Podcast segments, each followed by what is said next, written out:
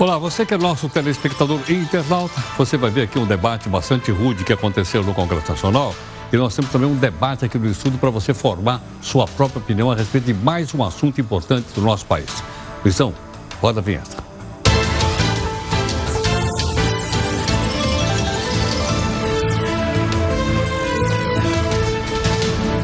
Bom, esse jornal da Record News tem um anti-herói que é o Faísca. O Faísca foi flagrado, colocaram uma foto do Faísca aqui fazendo uma festa no AP dele. Faísca foi multado, veja, ele foi multado pelo síndico do condomínio em que ele mora. Ele e a bancada do PGG, tá aí ó, Partido dos Gatos Catunos, resolveram fazer uma festa no AP. Deu uma confusão. Por quê? 200 convidados, lotaram o AP do homem aí. A verdade é que era tudo gente de bem, deputado, empreiteiro, senador, doleiro, contrabandista, todo mundo lá.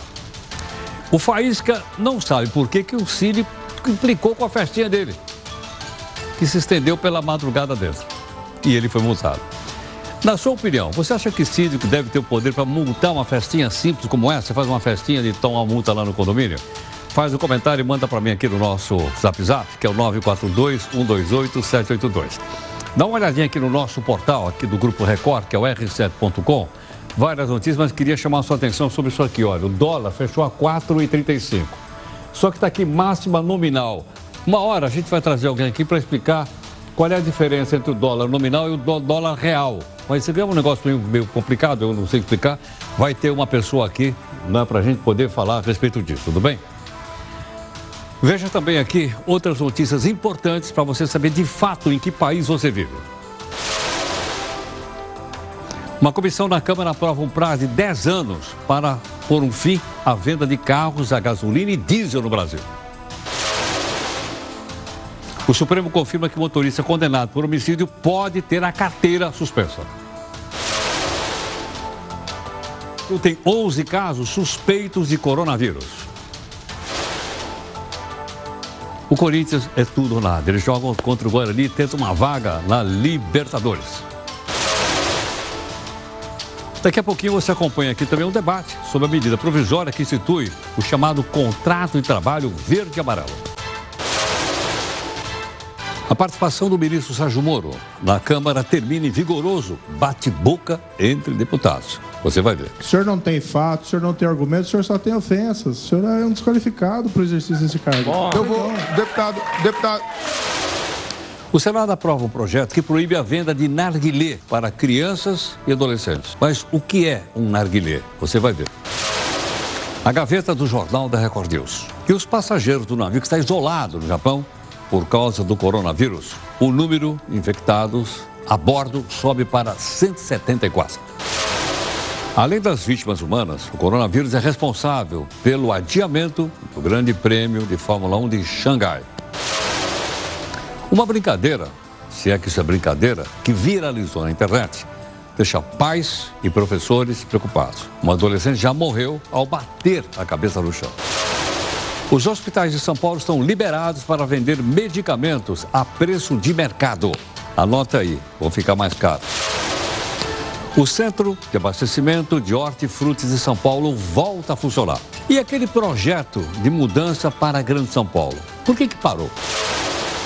Uma família faz festa no condomínio, entra na justiça e pede uma indenização de 250 mil reais. A justiça nega. Hoje é festa lá no meu AP, pode aparecer. Na sua opinião, você acha que o condomínio deve multar as pessoas que exageram naquela festinha? Manda aqui o seu comentário para mim no 942 128 782. Não esqueça que é 11 São Paulo 942-128-782. Dória anuncia investimentos de 30 bilhões vindos do Dubai. A pergunta que não quer calar é para combater as enchentes? Veja aí a nossa imagem do dia. São esses dois ratinhos disputando um pedaço de queijo. Detalhe, esse metrô aí, ó, é o da rainha.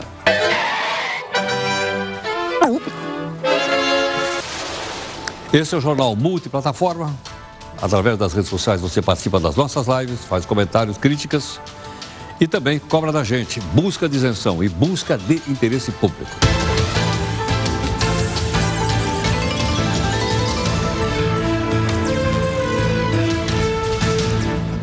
Você pode acompanhar também a reunião de pauta, 8 horas da noite, para você influir nos assuntos aqui do jornal. E a nossa comunicação é mais fácil se você usar a nossa hashtag, que é JR News. Estamos em todas as plataformas sociais também, ok? Bom, o nosso desafio de hoje foi, surgiu aqui na reunião de pauta. É, o autor é um roqueiro da música popular brasileira, carinhosamente chamado de Maluco Beleza, que todo mundo conhece, que é o Raul Seixas. E ele diz assim: Eu prefiro ser esta metamorfose ambulante do que ter aquela velha opinião formada sobre tudo. É uma bela frase. Eu prefiro ser essa metamorfose ambulante, que está constante mudando, do que ter aquela velha opinião formada sobre tudo, diz aqui o Maluco Beleza. Bom, o Supremo Tribunal Federal derrubou a condenação no valor de 250 mil reais que uma família devia pagar por causa de uma festa no condomínio. A gente está pedindo para você fazer alguns comentários a respeito disso. Quero lembrar você o seguinte: você vai poder comentar já na nossa primeira live. Logo depois da primeira live, nós temos então um debate aqui no estúdio para você poder acompanhar e formar sua própria opinião a respeito do assunto. Tudo bem? Vamos então para nós.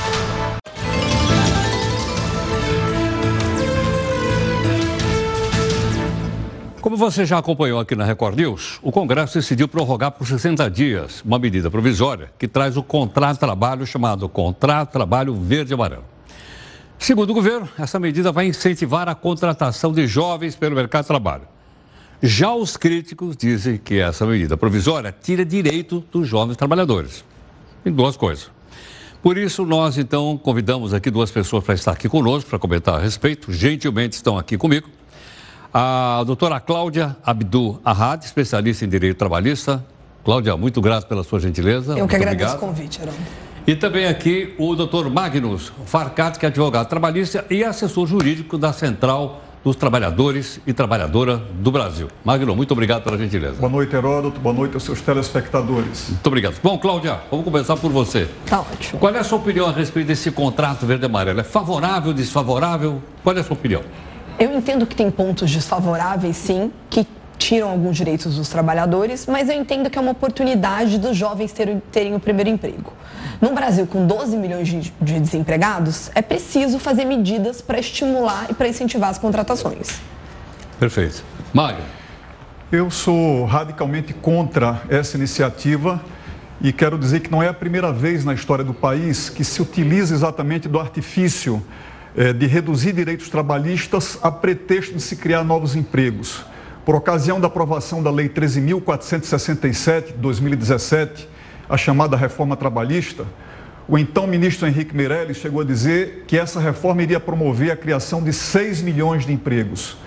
E o que nós assistimos foi é, uma variação praticamente inexistente na criação de empregos entre novembro de 2017, que foi quando a Lei 13.467 passou a entrar em vigor, em que a taxa de desemprego correspondia a 12% sobre a mão de obra brasileira, e dois anos depois houve uma variação é, para reduzir essa taxa para 11,8% aproximadamente, o que significa dizer que praticamente não houve qualquer espécie de redução.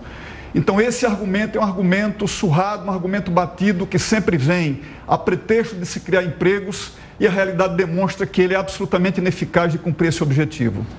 Cláudia. Eu entendo e respeito muito o posicionamento do senhor, mas eu entendo que os, é, a gente precisa proteger, nesse caso, a gente tem que proteger o emprego e não proteger o salário. A questão do FGTS abaixar de 8% para 2% e da pessoa ter oportunidade de mostrar o seu serviço, talvez seja mais importante o jovem conseguir mostrar o seu, mostrar a oportunidade. Hoje em dia, com tanto de tecnologia que tem, com o tanto de notícia que tem que os jovens vão perder cada vez mais os lugares e os postos de trabalho, a gente precisa incentivá-los e colocá-los no mercado formal de trabalho. É pior eles ficarem na informalidade, eles ficarem sem nenhum tipo de proteção do governo. Com a carteira verde e amarela, eles vão ter uma proteção. Eles têm direito ao auxílio acidente, acidente, se tiverem algum problema com o acidente do trabalho, eles têm direito a férias, 13 terceiro, aviso prévio. E eles conseguem ser contratados depois por, por um contrato de trabalho por prazo indeterminado. Então, eu acho que é uma boa porta de entrada para o primeiro emprego. E também é uma medida que dura dois anos.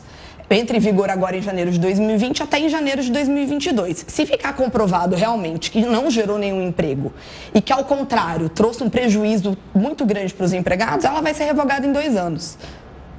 Mário.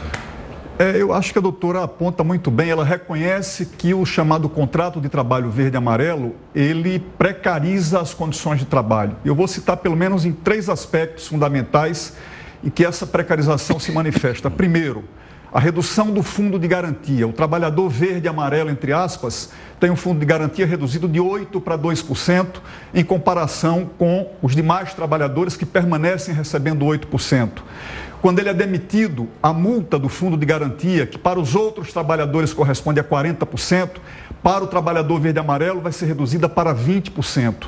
Além disso, esse mesmo trabalhador, se trabalhar exposto a condições de risco, a condições de periculosidade, ele sofre uma redução no seu adicional de periculosidade, que é rebaixado de 30% do salário para 5% do salário. E o mais grotesco de tudo é que a medida, na verdade, ela termina por conceder isenção fiscal aos empresários e tributar o seguro-desemprego. Então, a partir do contrato verde-amarelo, o empregador deixa de ter eh, a responsabilidade de recolher para a Previdência Social a cota, a cota parte que lhe compete, deixa de ter a obrigatoriedade de recolher para o salário educação, deixa de ter a obrigatoriedade de recolher para o chamado Sistema S, o SESC, o SES e o SENAI, e, contraditoriamente, por outro lado, o empregado que se encontra desempregado tem que contribuir com 7,5% de cada parcela do seguro-desemprego é, numa medida absolutamente esdrúxula, ou, ou seja, exime-se o empregador é, das obrigações tributárias com as quais ele está vinculado e taxa-se o desempregado no momento mais inadequado para isso. Por favor, Cláudio. Eu entendo como ponto mais sensível, e aí eu vou concordar com o Magnus em, em, em todo ponto, a questão do seguro-desemprego, dos desempregados pagarem o preço de uma medida do governo. A medida provisória ainda não virou lei, então isso é importante a gente dizer que não foi votado e que isso pode sofrer mudança no Congresso, no Senado e, e também pode ter um veto presidencial em qualquer um desses pontos que o Magnus levantou e que a gente está conversando hoje. Então não, não é uma lei, não é definitiva ainda, ainda é uma medida provisória. Tanto que eles tinham até o dia 12 de março para votar isso foi prorrogado por mais 60 dias. Esse é um ponto que, apesar de eu ser favorável do contrato verde-amarelo, o ponto da, de, das pessoas desempregadas terem que pagar o preço disso, eu discordo. Eu concordo com o seu ponto de vista. Agora, Magro, é, essa proposta é uma tentativa de estimular os, os, os empresários a contratarem mais? Ou eles não contratariam nem desse jeito, do verde amarelo, nem do azul e branco? Eu acho que o argumento é esse, né, Heródoto? A exposição de motivos da medida provisória tenta justificá-la é, sob o fundamento de que ela vai promover mais empregos. Mas eu volto a bater na tecla é, da minha primeira fala. Se nós formos verificar a evolução histórica é, do direito do trabalho no Brasil, nós vamos verificar que em outras ocasiões, por exemplo, em 1998, o presidente Fernando Henrique, à época, chegou a aprovar, ou a remeter para o Congresso Nacional é, um projeto de lei que flexibilizava a legislação trabalhista. Então, criou o banco de horas, a chamada, o chamado contrato de trabalho a tempo parcial e uma série de outras medidas que flexibilizaram o contrato de trabalho a pretexto de se criar mais empregos. E o que é que se experimentou naquela ocasião? Em 98, nós tínhamos cerca de 9,5% de desempregados no Brasil. Quatro anos depois, Portanto, quatro anos após a aprovação desse pacote de medidas, esse percentual foi elevado de 9,5% para 9,6% de desempregados. Então, o que eu quero chamar a atenção é que não se trata de uma ideia nova, é uma ideia recorrente que sempre surge em diferentes momentos em que o desemprego se encontra elevado e que se mostrou historicamente absolutamente ineficaz para cumprir com esse papel e com esse objetivo. Agora, Cláudio, salvo engano, a legislação brasileira trabalhista vem de 1942. É mais velha que eu, só para você ter uma ideia. Né? Eu pergunto, ela se adequa às mudanças, por exemplo, que o capitalismo passou no final do século XX, nós estamos no século XXI com um capitalismo diferente do ou não? Esse é o grande ponto. Para mim, esse é o grande ponto. A legislação tem que acompanhar as modernidades, tem que acompanhar a modernidade do mercado de trabalho, o futuro do trabalho, as novas relações de trabalho. A gente não pode ter uma legislação que emperre o Brasil ser, por exemplo, um, um seio de startups, de empresas empreendedoras, de empresas que. De, ela não pode barrar a economia colaborativa. Então, acho que a gente viu recentemente as condenações milionárias que o RAP e a LOG, a, que o RAP não sofreu e que a LOG sofreu, é, para proibir, por exemplo, motoristas de aplicativo. A gente viu também recentemente o TST entendendo que o Uber não tem vínculo de emprego. Então, eu acho que a legislação trabalhista tem que acompanhar os novos tempos, tem que acompanhar as novas relações de trabalho, o futuro das relações de trabalho. A gente tem uma legislação é, trabalhista antiga e emperrada. É, os governos vêm tentando modernizá-la, mas não está conseguindo acompanhar a evolução do mercado de trabalho, no meu ponto de vista. E aí, o capitalismo mudou, não mudou, as relações são as mesmas? Eu acho que o capitalismo mudou seguramente e, respondendo à sua pergunta, eu quero dizer para você o seguinte: em que pese a CLT ser de 1943, é, ela já sofreu um sem número de mudanças ao longo de todos esses anos. Há quem estime que mais de mil artigos da CLT, mais de 900 artigos, melhor dizendo, já foram objeto de algumas modificações, ainda que parciais.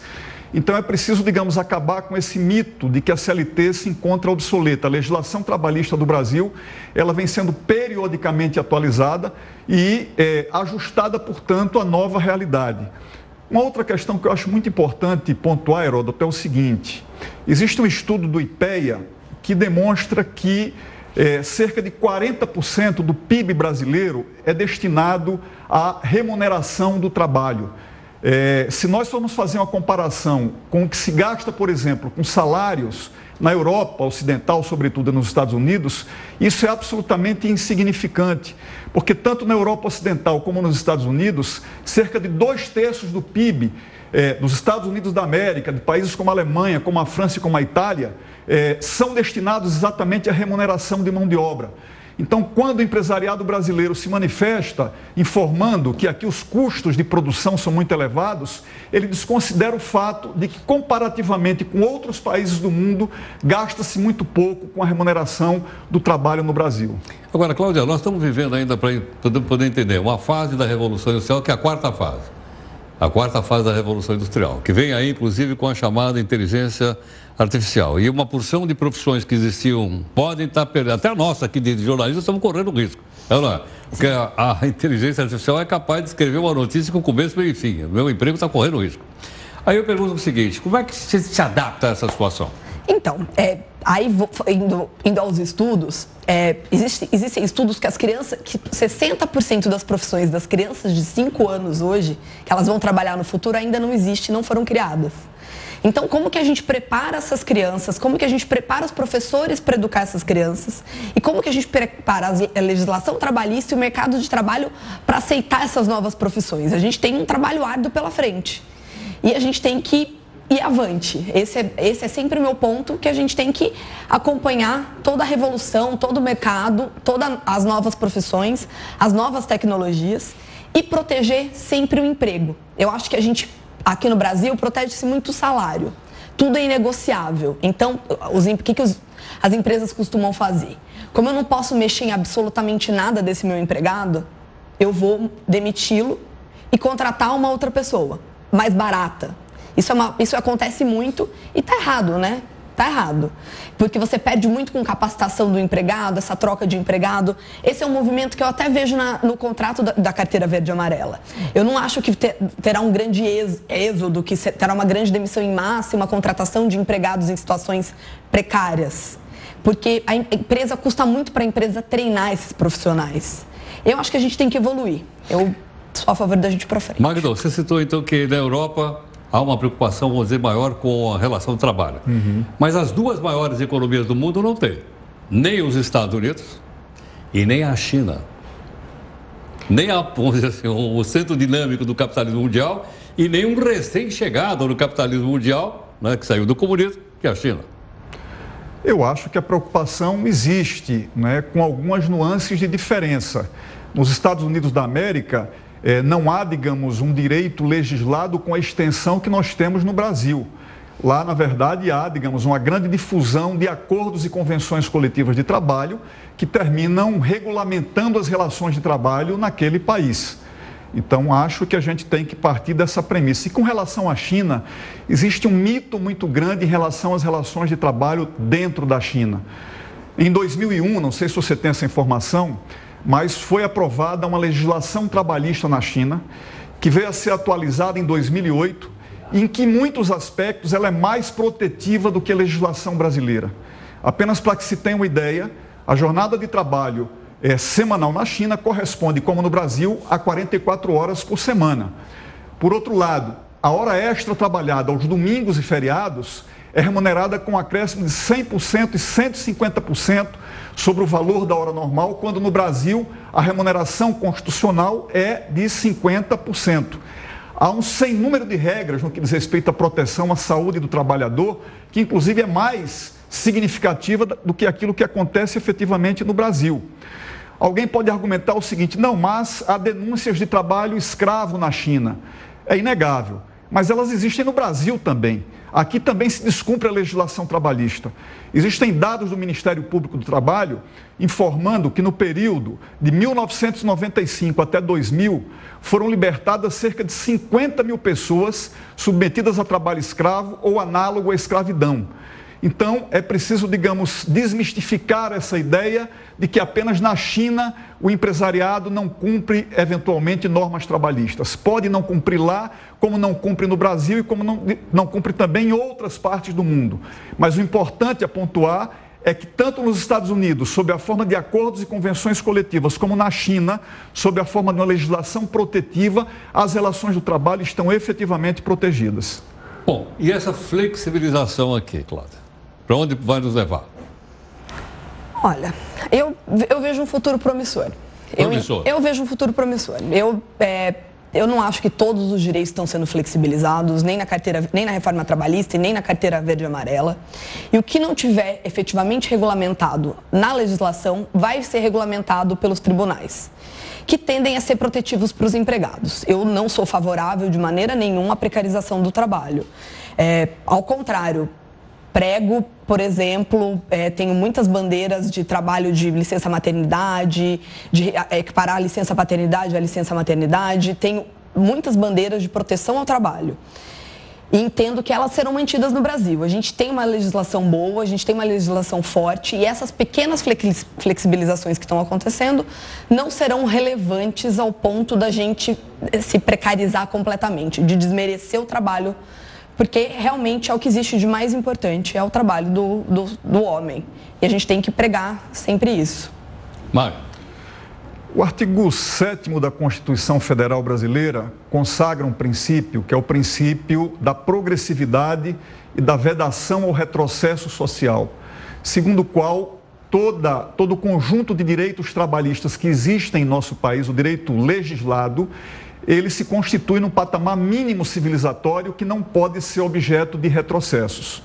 A flexibilização que foi aprovada através da chamada reforma trabalhista, ela permite retrocessos em inúmeros casos. E aqui eu cito, digamos, um trabalho que foi realizado é, pela FIP, Fundação Instituto de Pesquisas Econômicas da Universidade de São Paulo, que constata que após a aprovação da reforma trabalhista em 2017, houve uma redução da ordem de 44% das convenções coletivas de trabalho celebradas no Brasil e de cerca de 29% dos acordos coletivos celebrados por empresa. Então vejam, a reforma veio a pretexto de fortalecer a negociação, de permitir que a negociação criasse mais, digamos, normas trabalhistas através do processo negocial em substituição ao direito legislado e por uma série de razões, inclusive pelo enfraquecimento do movimento sindical, que não tem verba para continuar funcionando objetivamente após a reforma, o que nós assistimos é a desconstrução da negociação coletiva de trabalho. Então, eu sou profundamente cético e descrente é, do processo de flexibilização que tomou grande impulso com a Lei 13.467 e que continua seguramente é, a ganhar, digamos, espaço dentro da realidade brasileira. Perfeito. Queria agradecer a gentileza. Muito obrigado, Cláudia. Obrigada pelo convite. Magno, muito obrigado pela gentileza. Obrigado pelo convite. Muito obrigado, muito grato. Muito obrigado. Muito obrigado. Bom, saí de uma forma didática, aberta, democrática, dois nossos convidados, a Cláudia e o Magno conversando aqui conosco, para você formar opinião. Então, você tem agora mais argumentos para dizer, olha, eu apoio, eu não apoio. Agora, daqui para frente é com você. Nós temos dito para você, você o seguinte: nós não estamos aqui para fazer sua cabeça, estamos aqui para informar você corretamente, trazer pessoas de credibilidade para defender posições diferentes, como vai ter mais no jornal, e daí para frente é com você. Para isso você é o nosso telespectador e internauta. E aí, nós vamos ter um debate também para mostrar para você hoje lá com o Moro, lá na Câmara dos Deputados. Mas também, antes, vamos para a nossa segunda live.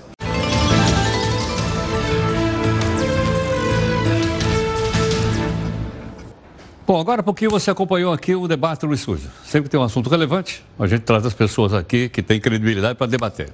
Mas o debate agora foi lá em Brasília, na Câmara dos Deputados. O que, que aconteceu?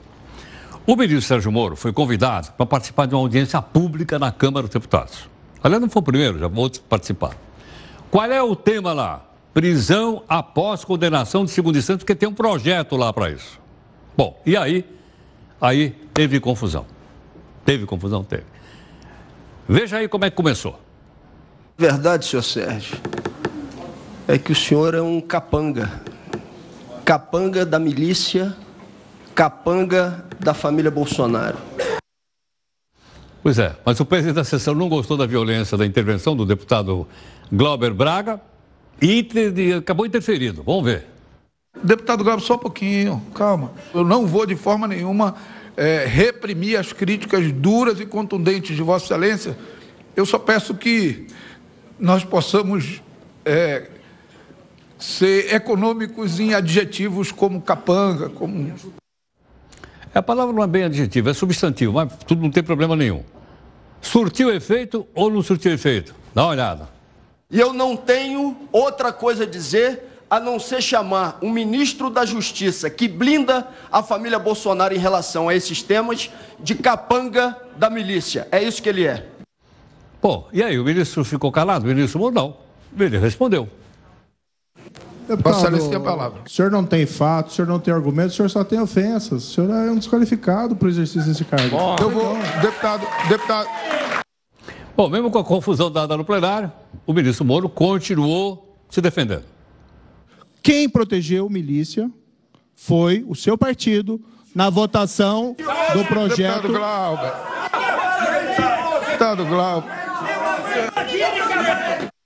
Ficou bravo. Bom, aí a confusão só piorou. Veja o que aconteceu com, com, com a sessão. A sessão está encerrada. A sessão está encerrada.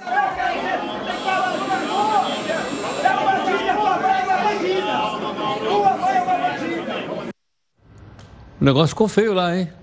Precisa segurar um homem lá. Ela, o negócio ficou realmente feio. Não é isso que a gente espera, logicamente. A gente espera que o debate aconteça, que o ministro compareça, mas que a coisa seja feita de uma maneira civilizada. É ou não é?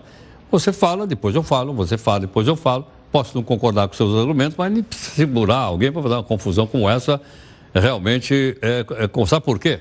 Olha o desdobramento. O deputado José Medeiros, que é do Mato Grosso, prometeu levar o comportamento do colega dele, que você viu ali, o Glauber Braga, que é do pessoal, ao Conselho de Ética da Câmara.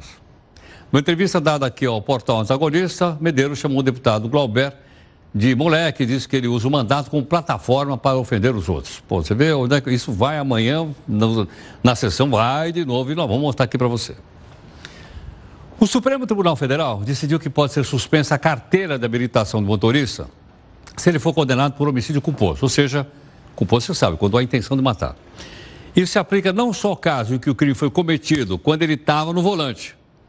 A determinação levou em conta um processo no Tribunal de Justiça de Minas que negou a suspensão do motorista. Na época, o tribunal justificou suspender a carteira, que isso inviabilizaria o direito dele trabalhar, que é garantido pela Constituição brasileira. Mas o, o Supremo diz que não, diz que não viola o direito e que a saúde da coletividade deve ser protegida, portanto, ele não vai poder mais dirigir. Outro detalhe. A Comissão de Constituição e Justiça do Senado aprovou um projeto de lei. Presta bem atenção. Que a partir de janeiro de 2030 vai proibir a venda de carro movido a gasolina e diesel. A gente já falou isso aqui da Inglaterra ontem, anteontem, tá lembrado ou não? A venda do carro. E a partir de 2040 nenhum carro vai poder circular no país que tiver motor a gasolina ou motor diesel. Agora a proposta vai para a Comissão do Meio Ambiente. Aliás, o que o Brasil está fazendo é o que está acontecendo em vários países do mundo por causa do aquecimento global, né, cujo maior vilão são os combustíveis fósseis. Da onde vem? Do petróleo e do carvão. Bom, vamos a mais uma explicação aqui. O governo divulgou aqui nova tabela de porcentagem de contribuição do trabalhador para pagar mensalmente o INSS. Não é imposto. Houve uma pequena mudança que eu vou mostrar aqui para você. Tudo bem ou não? Ou seja, quando me descontam aquilo, põe lá no INSS. Por quê? Porque, logicamente, aquilo vai contar tempo para eu me aposentar e na hora que eu me aposentar, tem que fazer um cálculo em cima do que eu paguei. Pelo menos é assim que funciona na iniciativa privada. Mas para funcionário público é diferente. De, não, não, a gente já teve um lá, nós vamos voltar a falar o tema, vai ter um convidado aqui numa das nossas edições para explicar. Pra, não, não, é para funcionário público, é só para trabalhador da iniciativa privada. Quer ver? Vamos ver se dá para entender aqui de uma maneira facinha. Vamos ver o seguinte.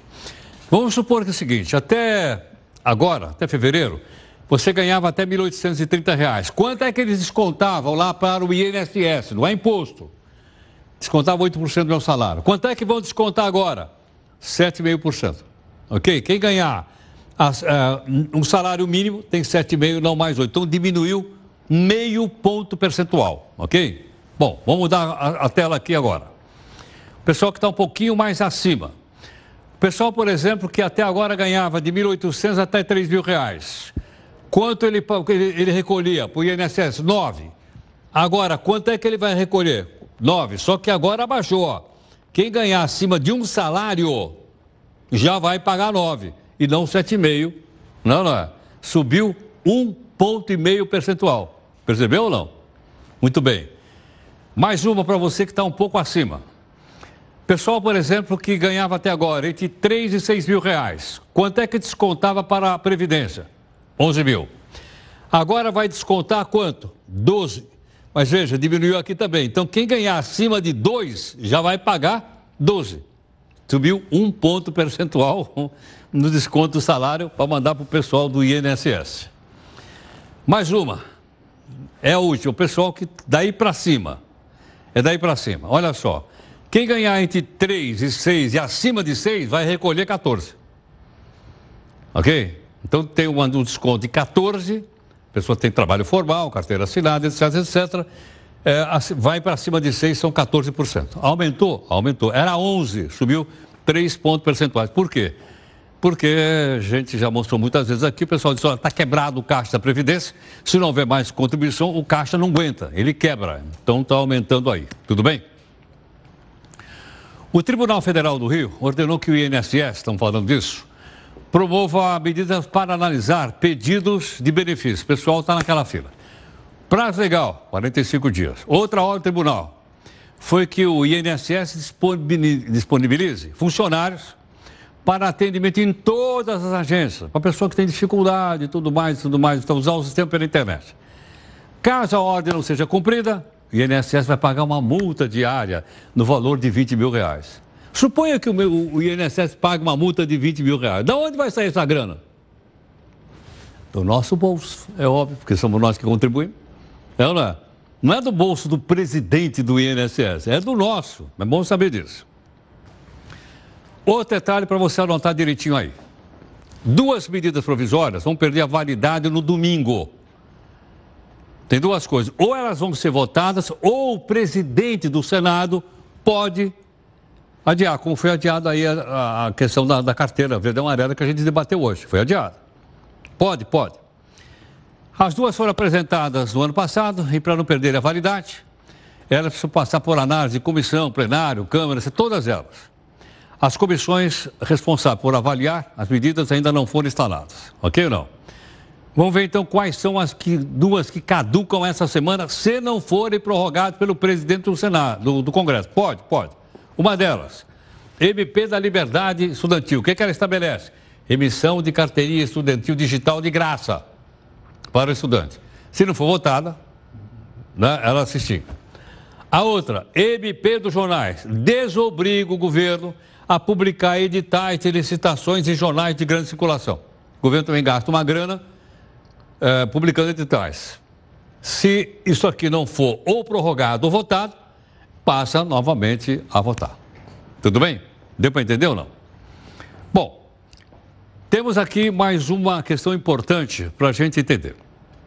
A propósito, como é que funciona então aqui a aprovação? Nós estamos falando de medida provisória, né? Como é que funciona? Viviane, conta pra gente como é que isso aqui funciona. Olá, Heródoto. O processo de criação de leis é bastante complexo, mas no caso das medidas provisórias, as coisas ficam um pouco mais fáceis. Então vamos lá. Quem faz as leis é o poder legislativo, certo? Mas quando o assunto é urgente e precisa ser resolvido imediatamente, o presidente da República pode editar uma medida provisória. Ou seja, para esse tipo de medida, o Poder Executivo assume o papel do Poder Legislativo. Quando isso acontece, a MP passa a ter a mesma força que uma lei e entra em vigor imediatamente. Os deputados e senadores têm até 60 dias para analisar e votar a medida. Mas a Constituição garante que, se for necessário, ele pode valer por até 120 dias para virar lei em definitivo. É aí que tudo pode acontecer. O Congresso pode discordar completamente, então a medida provisória que já é lei passa a não valer mais e, se aprovar integralmente, a lei segue adiante como se nada tivesse acontecido. E também tem a opção de ela ser aprovada com alterações. Nesse caso, quando for votada pelo Congresso, a medida sofre modificações. Depois de passar pelo Congresso e pelo Senado, a lei já pode ser publicada oficialmente. Um detalhe interessante é que, se em 45 dias a MP ainda não não tiver sido votada, ela tranca a votação de todas as outras matérias em pauta. A medida provisória trata de casos que não podem esperar para serem resolvidos. Mas não é sempre assim. Muitas vezes o Poder Executivo aproveita dessa possibilidade e coloca em prática algum assunto que ele quer ver resolvido imediatamente. É com você, Heródoto. Graça, deu para entender ou não? Acho que deu, né? Ficou bastante claro. Eu falo em medida provisória, agora a gente já sabe como funciona. Porque vem várias aí pela frente, na medida que elas forem vencendo, a gente vai colocando aqui no telão mágico para você vai acompanhar. Olha, a Bolsa Família uh, foi adiantada para moradores de cidades atingidas pelas chuvas. Minas, Espírito Santo e no Rio Grande do Sul. Os saques já estão liberados. Ao todo, vão ser beneficiados mais ou menos uns 227 municípios que tiveram situação de emergência ou calamidade pública. Aconteceu no mês passado, a gente voltou a chuvarada aqui. Para facilitar o saque, mesmo quem tiver perdido os documentos, vão poder retirar o dinheiro. Então é uma forma de ajudar, uma ajuda pequena, é verdade, mas é uma ajuda dada pelo cidadão, não é o governo, somos nós. Porque a grana que eles forem dar sai do nosso bolso, dos impostos que nós pagamos. É, né? é bom a gente saber isso. Eles pegam a nossa grana e né, aplicam lá. Então, não é o governo, não, somos nós. Bom, nós estamos aqui na multiplataforma, você é nosso telespectador internauta. Vamos para a nossa terceira live para você opinar aqui sobre a questão dos combustíveis, mas quero lembrar que depois da, da live nós temos então aqui outros assuntos também importantes para você.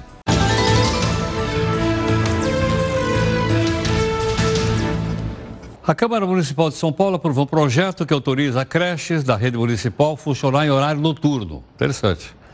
Centros de educação infantil atende somente crianças de 0 a 3 anos e 11 meses. De acordo com o autor do projeto, a ideia surgiu por causa das famílias em que os pais trabalham em horário noturno e não tem com quem deixar os filhos.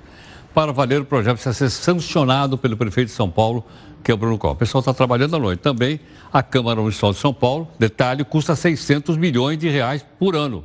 O pessoal tem que trabalhar um pouco. É ano eleitoral, a turma está Cara, pô, mas a notícia não é favorável? É favorável, mas a gente tem que lembrar os detalhes. O Brasil tem mais três casos suspeitos do coronavírus, segundo o Ministério da Saúde. Com isso, o número de suspeitas subiu para 11. Atenção aí, nenhum caso da doença foi confirmado até agora. Mais de 30 suspeitas foram descartadas, felizmente. O coronavírus já matou mais de 1.100 pessoas. Aonde? Na China. A maioria das mortes ocorreu na China, que é considerado o centro da epidemia que você tem acompanhado aqui também no, no jornal. Para quem mora em São Paulo, você fala assim, a Jeff todo mundo conhece. Não, não é? Eu conhecia porque tinha sopa de cebola lá no Sergesp. A gente ia tomar aquela sopa de cebola. Você saía com um bafo de cebola, que não era brinco, mas a sopa era um negócio bom. Quem é de fora? É o centro de abastecimento aqui da cidade. Só hoje ele voltou a funcionar por causa das enchentes. Aí ficou aquela sujeira, aquela coisa toda, e tudo mais. o Sergesp teve um prejuízo de 24 milhões de reais.